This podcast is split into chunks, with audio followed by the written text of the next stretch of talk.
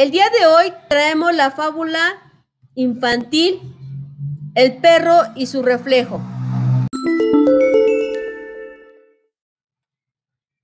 Un perro muy hambriento caminaba de aquí para allá buscando algo para comer, hasta que un carnicero le tiró un hueso. Llevando el hueso en el hocico, tuvo que cruzar un río. Al mirar su reflejo en el agua creyó ver a otro perro con un hueso más grande que el suyo. Así que intentó arrebatárselo de un solo mordisco.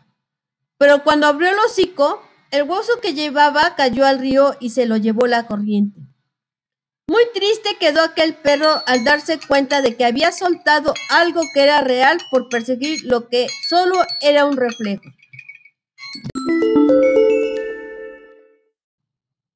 Moraleja. Valora lo que tienes y no lo pierdas por envidiar a los demás.